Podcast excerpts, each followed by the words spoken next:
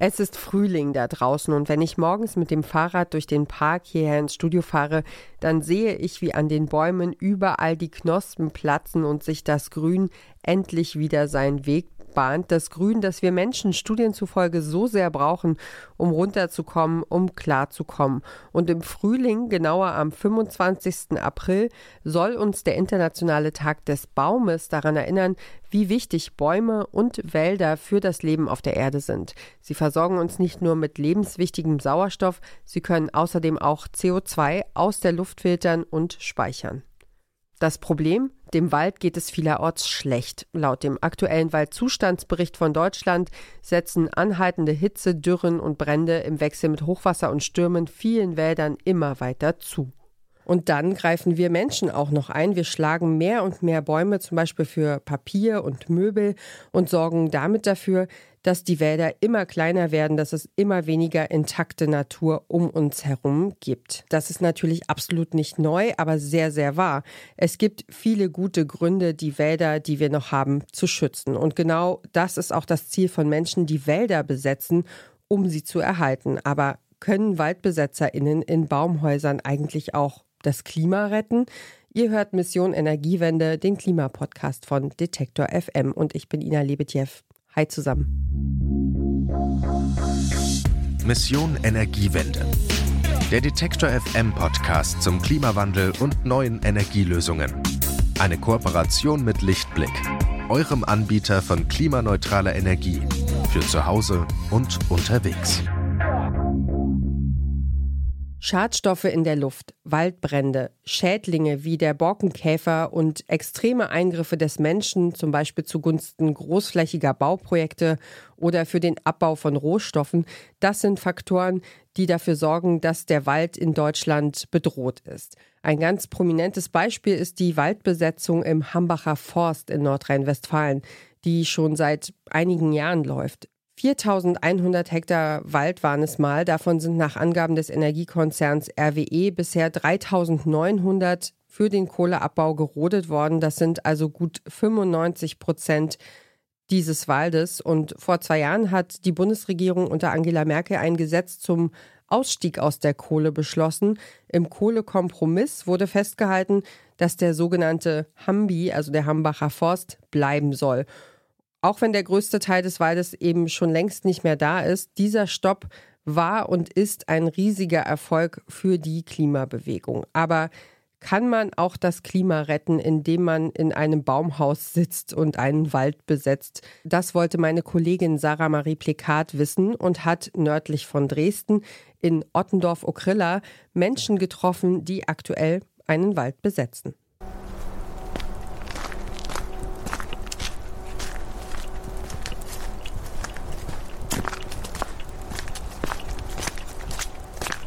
Kiefern, soweit das Auge reicht, und der ganze Waldboden ist mit wilden Heidelbeeren bedeckt. Ein Banner, auf dem Wald statt Kies steht, kündigt an, dass ich mein Ziel fast erreicht habe. Ich bin mit zwei Menschen aus der Waldbesetzung Heibo bleibt verabredet. Das Camp ist auf Kies gebaut, wortwörtlich, und befindet sich nördlich von Dresden. Nicht weit von der Besetzung wird dieser Kies abgebaut, im Kieswerk Ottendorf-Okrilla. Und weil der Betrieb sein Abbaugebiet erweitern will, soll der Wald gerodet werden. Gegen den Abbau setzt sich seit Jahrzehnten die Bürgerinitiative Contra Kiesabbau Wirschnitz ein. Sie wollen den Wald erhalten und die umliegenden Moore. Unterstützt werden sie dabei von Naturschutzverbänden wie dem NABU Sachsen. Seit letztem August sind auch die WaldbesetzerInnen da. In der Waldbesetzung treffe ich Max und Moritz. Sie möchten anonym bleiben, aus Selbstschutz. Alles, was die beiden mir in den nächsten zwei Stunden erzählen, entspricht ihrer persönlichen Meinung und steht nicht für die ganze Gruppe. Zuerst bekomme ich eine kleine Führung. Ja, und hier ist ähm, das nächste Baumhaus. Ähm, das hat den Namen Kurfürstenstamm. Ähm, ist auch ein Schlafbaumhaus. Es hängt aber nicht, sondern ist eingebunden. Das heißt, es ist nicht ganz so wackelig. Ähm, und da können so, ja, auf jeden Fall hat man genug Platz zu zweit ähm, drin zu schlafen. Es hat zwei sehr schöne Fenster in die Abendsonne, also ist relativ hell darin. Genau, sehr gemütlich.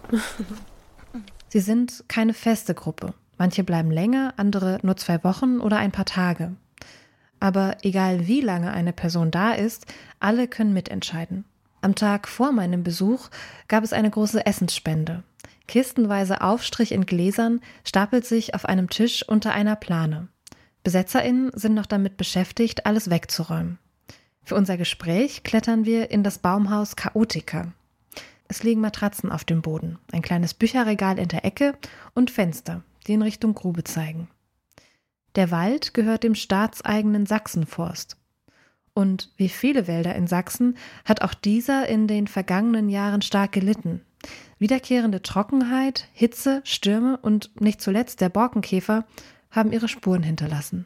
Das Gebiet, genau wo wir gerade sind, ähm, wurde in letzter Zeit wenig bewirtschaftet. Vielleicht auch, weil es eben sowieso gerodet werden soll dann und sich nicht so langfristige Pflanzungen lohnen sozusagen.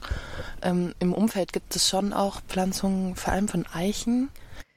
Insgesamt ist es ein eher nährstoffarmer Boden, was vor allem mit dem Kies zu tun hat, der unter ihnen liegt, erzählt Max. Genau, und ich finde äh, so im größeren Gebiet das richtig spannend, dass es eben diese Kiesrücken gibt, wo wir also jetzt auch sind, weil drunter der Kies abgebaut werden soll, ähm, die äh, sehr nährstoffarm sind mit ganz viel Heidelbeeren und Heidekraut und eben vielen Kiefern. Ähm, relativ trocken und warm dadurch auch. Und hinter den Kiesrücken in den Senken ähm, sind Moorgebiete, also in unterschiedlichen Richtungen. Manche sind noch wirklich Moore, manche sind äh, schon lange entwässert worden. Äh, da leben auch Arten, die sich zum Beispiel im Sommer dann in diese kühlen Feuchtgebiete zurückziehen. Beispielsweise die Kreuzotter ist darauf angewiesen, hier auf den Kiesrücken Brutplätze zu haben und äh, zu überwintern und im Sommer in die Feuchtgebiete zu, gehen zu können. Das Kieswerk Ottendorf-Okrilla, kurz KBO, hat aktuell zwei Abbaugebiete. Ein drittes ist in Planung. Dass es da Kritik und Protest gibt, ist für Julia Schönfeld nichts Neues. Sie ist Projektleiterin bei KBO. Sie weiß, wer Kies abbaut, der greift in die Natur ein. Seitens der Behörden werde deshalb ganz genau geprüft, wie das vonstatten geht. Deshalb äh, ist es so, dass wir danach gehen, so viel wie nötig, so wenig wie möglich. Na, wir nehmen die Bedenken der Leute ernst. Ja, aber grundsätzlich ist es so, wir arbeiten ähm, nach den Vorgaben vom Oberbergamt, von den Umweltbehörden, haben da sehr strikte Vorgaben, müssen entsprechend die ganzen Pläne etc. pp. ja auch immer vorbereiten, einreichen. Das wird alles geprüft. Nach diesen Vorgaben arbeiten wir dann auch. Ja, dass nun eben eine neue Protestform dazukommt, ähm, ja, ist was anderes. Nehmen wir jetzt erstmal so hin. Bis voraussichtlich 2023 soll der Betrieb in der Grube Lausnitz 1 eingestellt werden. Deswegen sind die Vorbereitungen für Wirschnitz 1, wie die neue Grube direkt hinter der Besetzung heißt, schon im vollen Gang. Die Genehmigung hat das Unternehmen schon seit den 1990er Jahren. Fast genauso lang wehrt sich die Bürgerinitiative schon gegen den Abbau. Die Regeln und Standards hätten sich in den vergangenen 30 Jahren geändert, so die Kritik. Der NABU Sachsen fordert deshalb eine Neubewertung. Julia Schönfeld von der KBO entgegnet, grundsätzlich sei es so, dass der Hauptbetriebsplan in regelmäßigen Abständen vom Oberbergamt geprüft werde. Sollte es zu Änderungen kommen, sollten neue Umstände geben, sind die Behörden natürlich dran und sagen, Moment, hier müssen wir jetzt noch dies und das dazu haben. Na, also das geht nicht so einfach so, dass ja, der ist jetzt vor, sage ich mal, beispielsweise zehn Jahren verabschiedet worden, der Rahmenbetriebsplan, und wir arbeiten jetzt einfach so, wie das vor zehn Jahren beschlossen ist. Das ist nicht so. Na, also es wird okay. in, beim Bundesberggesetz eben regelmäßig draufgeschaut und die Behörden sind da auch ganz aktuell immer dabei und gucken nach, was ändert sich. Na, weil ich meine, wir wissen alle, ähm, heute sieht es so aus, morgen sieht es vielleicht ganz anders aus. Laut aktuellem Betriebsplan wird gerade ein Förderband gebaut. Dafür wurde im vergangenen Jahr eine Schneise durch den Wald geschlagen. Das Förderband soll die neue Grube mit der alten verbinden. Kies und Sand sollen weiterhin am Standort Lausnitz 1 verarbeitet werden. Statt mit dem LKW soll er dann mit dem Förderband transportiert werden. Das spart CO2. schreibt das Unternehmen auf seiner Website. Bis Ende diesen Jahres soll das Förderband fertiggestellt sein und der Abbau beginnen. Für die Waldbesetzung würde das die Räumung bedeuten, vermutlich mit der nächsten Rodungssaison im kommenden Herbst. Anders sieht das mit dem dritten geplanten Abbaugebiet auf der anderen Straßenseite aus, denn für Wirschnitz West gibt es noch keine Genehmigung. Es ist am umstrittensten von allen drei, sagt Max, denn nicht nur der Wald macht ihnen Sorgen, auch die umliegenden Moore. Also Wirschnitz West ist auf jeden Fall das Gebiet auf der anderen Straßenseite, was noch nicht mal genehmigt ist. Und was das umstrittenste ist, weil es direkt neben den FFH-Gebieten ist, die da sind direkt neben den Großdittmannsdorfer Waldmooren, die noch sehr intakte Moore sind. Auch der NABU Sachsen kritisiert die Pläne für das Abbaugebiet. Wischnitz West könnte die umliegenden Moore beeinflussen. Und die sind nicht nur wichtig für die Artenvielfalt, sondern auch enorm wichtige CO2-Speicher. Es gibt aber auch noch ein anderes Problem, das der NABU Sachsen kritisiert. Offene Gruben könnten entweder mit Wasser aufgefüllt werden, so entstehen Baggerseen, oder sie werden mit Sand, Steinen, Bauschutt, Fliesen oder Ziegeln wieder zugeschüttet.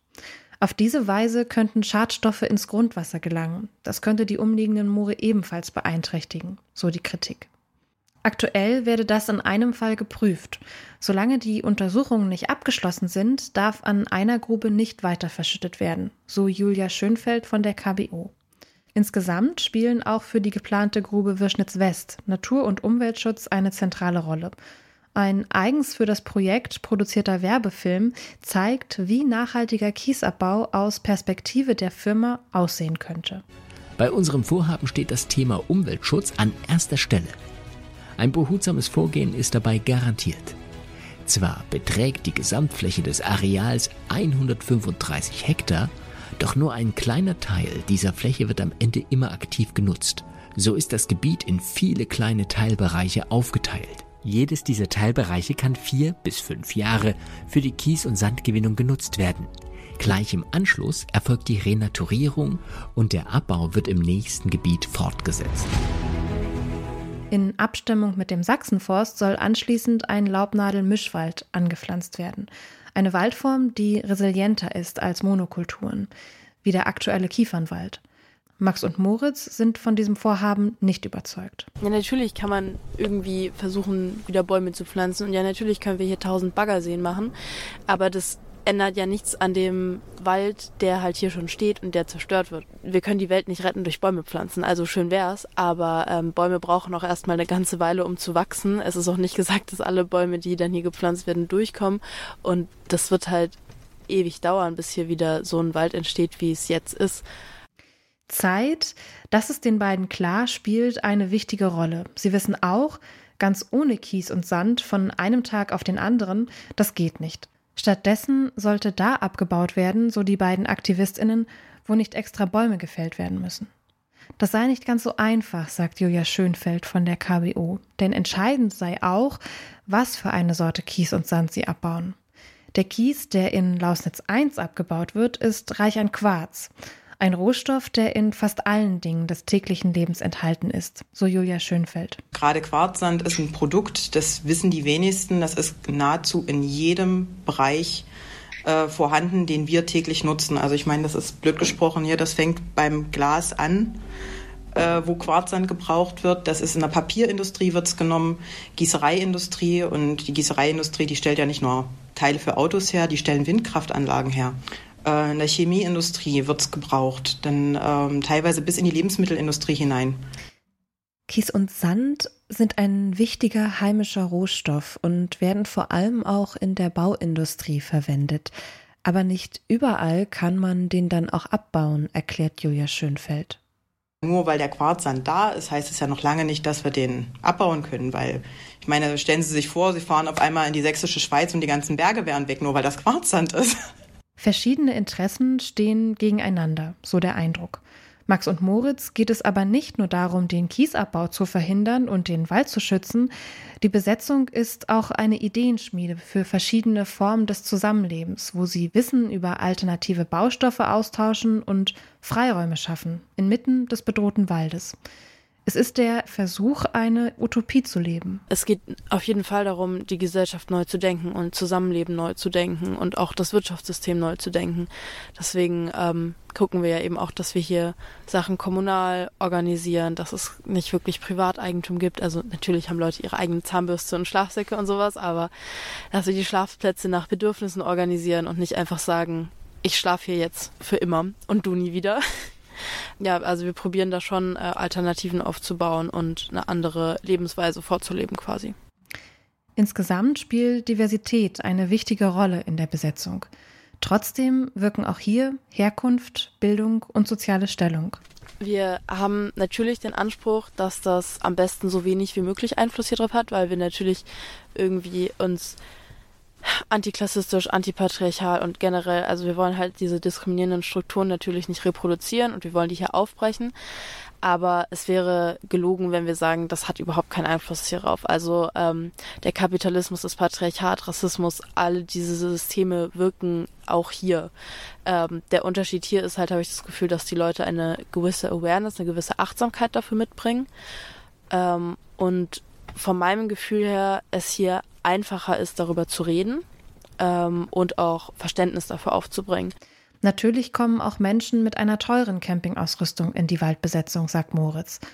Um solche Unterschiede aufzubrechen, haben sie den Free Shop eingerichtet. Wer braucht, kann sich hier warme Pullis, Socken, Unterwäsche und Schlafzeug besorgen. Nach einer kurzen Pause geht es gleich weiter. Warum Nudeln ohne Soße wie Strom ohne Öko sind? Beides ist ziemlich schwer zu schlucken. Das eine für uns als Menschen, das andere fürs Klima. Deswegen gibt's bei Lichtblick 100% Ökostrom mit flexibler Laufzeit und bis zu 24 Monaten Preisgarantie, je nachdem, was euch wichtig ist. Klimaneutral wird so zum neuen Normal.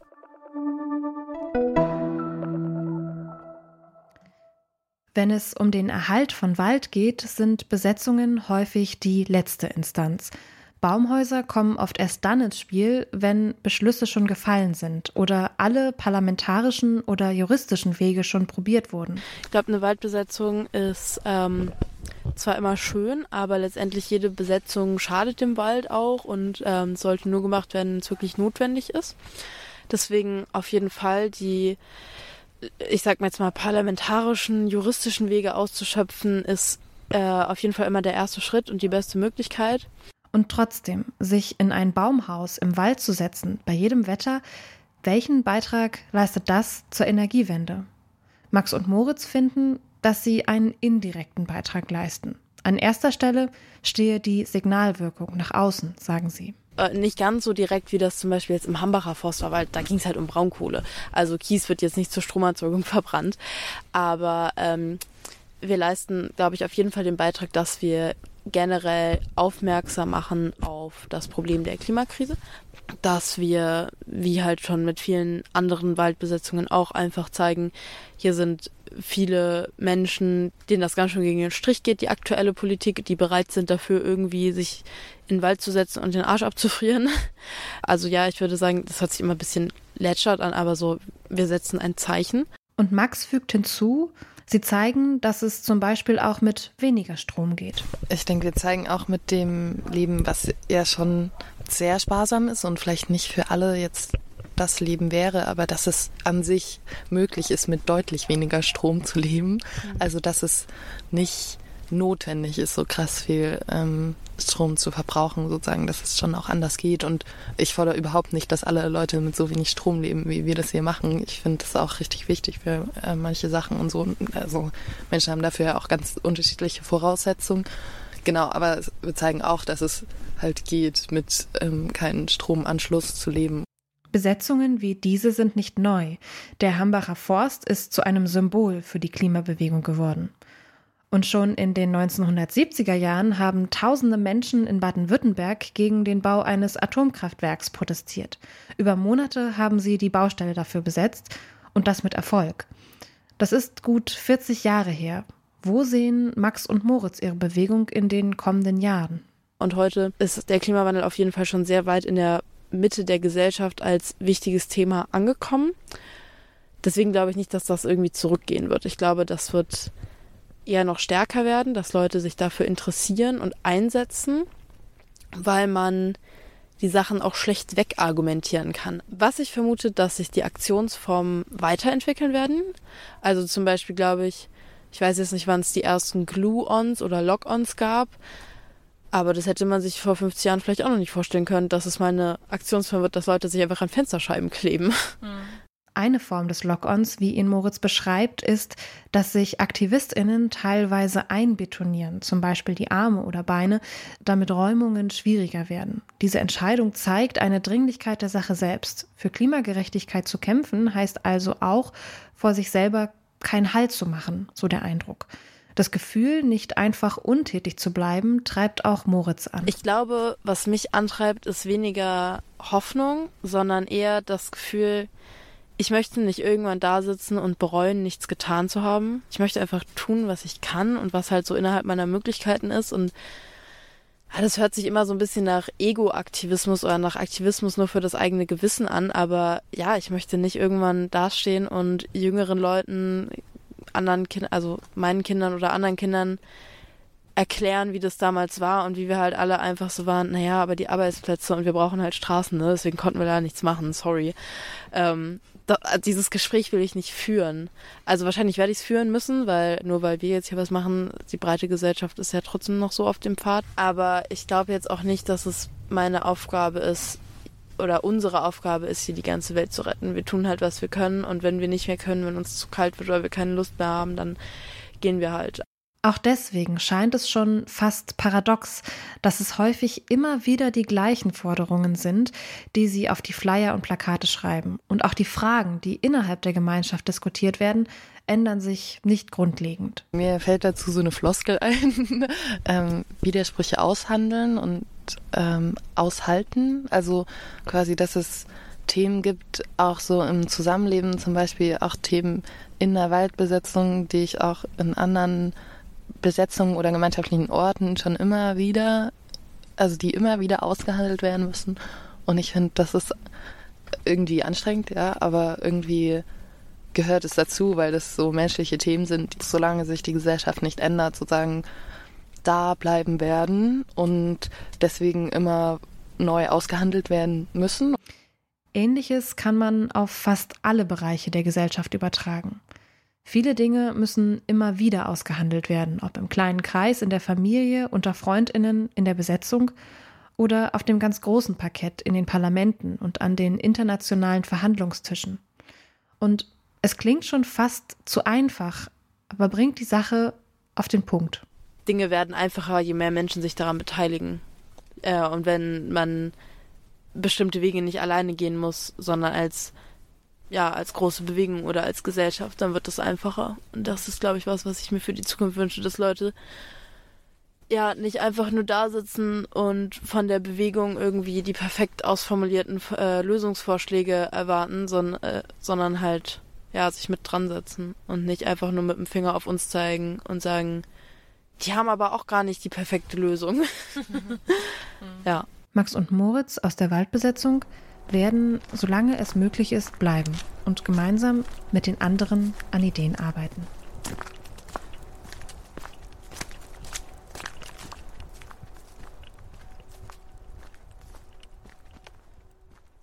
Meine Kollegin Sarah Marie Plekat hat sich mit zwei Menschen aus der Waldbesetzung Haibo bleibt in der Nähe von Dresden getroffen.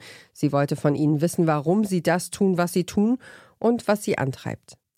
In der kommenden Woche geht es bei Mission Energiewende um Lärm, und zwar Lärm an der Bahnstrecke. Wir fragen uns, wie geht Schienenverkehr leiser und was hat das eigentlich mit dem Klima zu tun? Wenn ihr diese und weitere Episoden nicht verpassen wollt, dann folgt uns doch gern im Podcatcher eurer Wahl. Außerdem könnt ihr uns natürlich schreiben an klima.detektor.fm. Wir freuen uns immer über Feedback konstruktive Kritik und gute Ideen zu Themen, die ihr gerne hören wollt. Ich bin Ina Lebedjew und sage Dankeschön fürs Zuhören. Tschüss für heute und bleibt gesund, wenn ihr mögt. Bis nächste Woche. Mission Energiewende. Der Detektor FM Podcast zum Klimawandel und neuen Energielösungen. Eine Kooperation mit Lichtblick, eurem Anbieter von klimaneutraler Energie für zu Hause und unterwegs.